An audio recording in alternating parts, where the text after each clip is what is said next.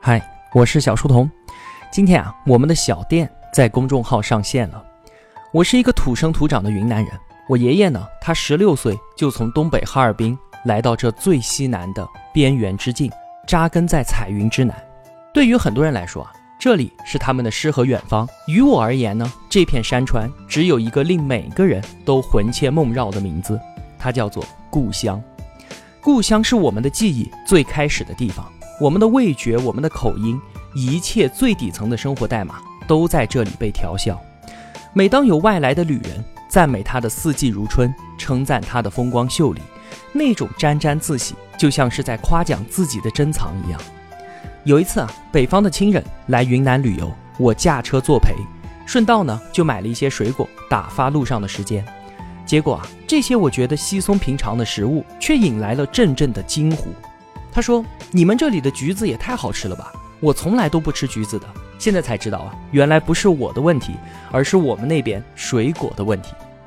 那从来都没有离开家乡生活的我，直到很晚才明白，原来外面的世界和我生长的地方有那么多的不一样。云南得天独厚的自然资源，给予了我们这些儿女独特的自然馈赠，只是一直都被我们视为理所当然，不太在意罢了。现在呢？”我希望能够把家乡的这些馈赠与你分享，于是便有了我们的小店。八月份的时候啊，我就有了这个想法，但是想法本身它是一文不值的。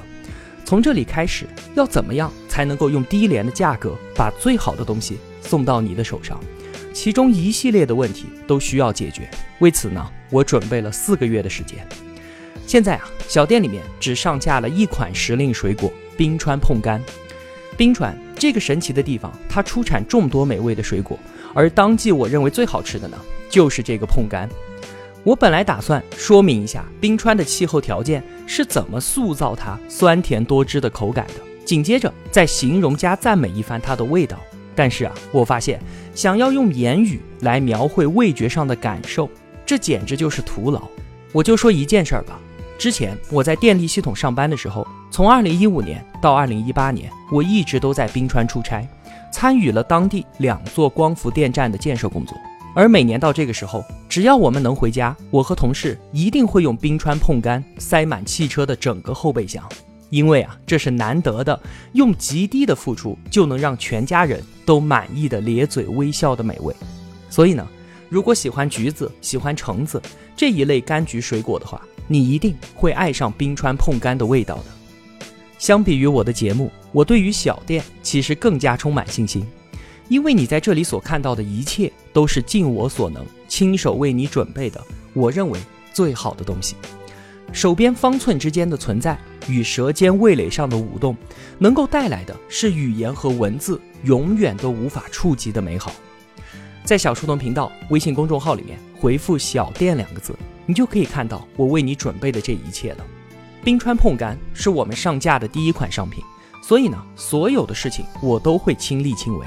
你看到的每一张漂亮图片，其实都是我老婆她亲手拍摄制作的。而我现在呢，就在冰川，等着你下单之后为你发货。希望啊，你会喜欢我为你准备的这一切。愿我们的生活中所有的美好都不被辜负。我是小书童，小店，欢迎光临。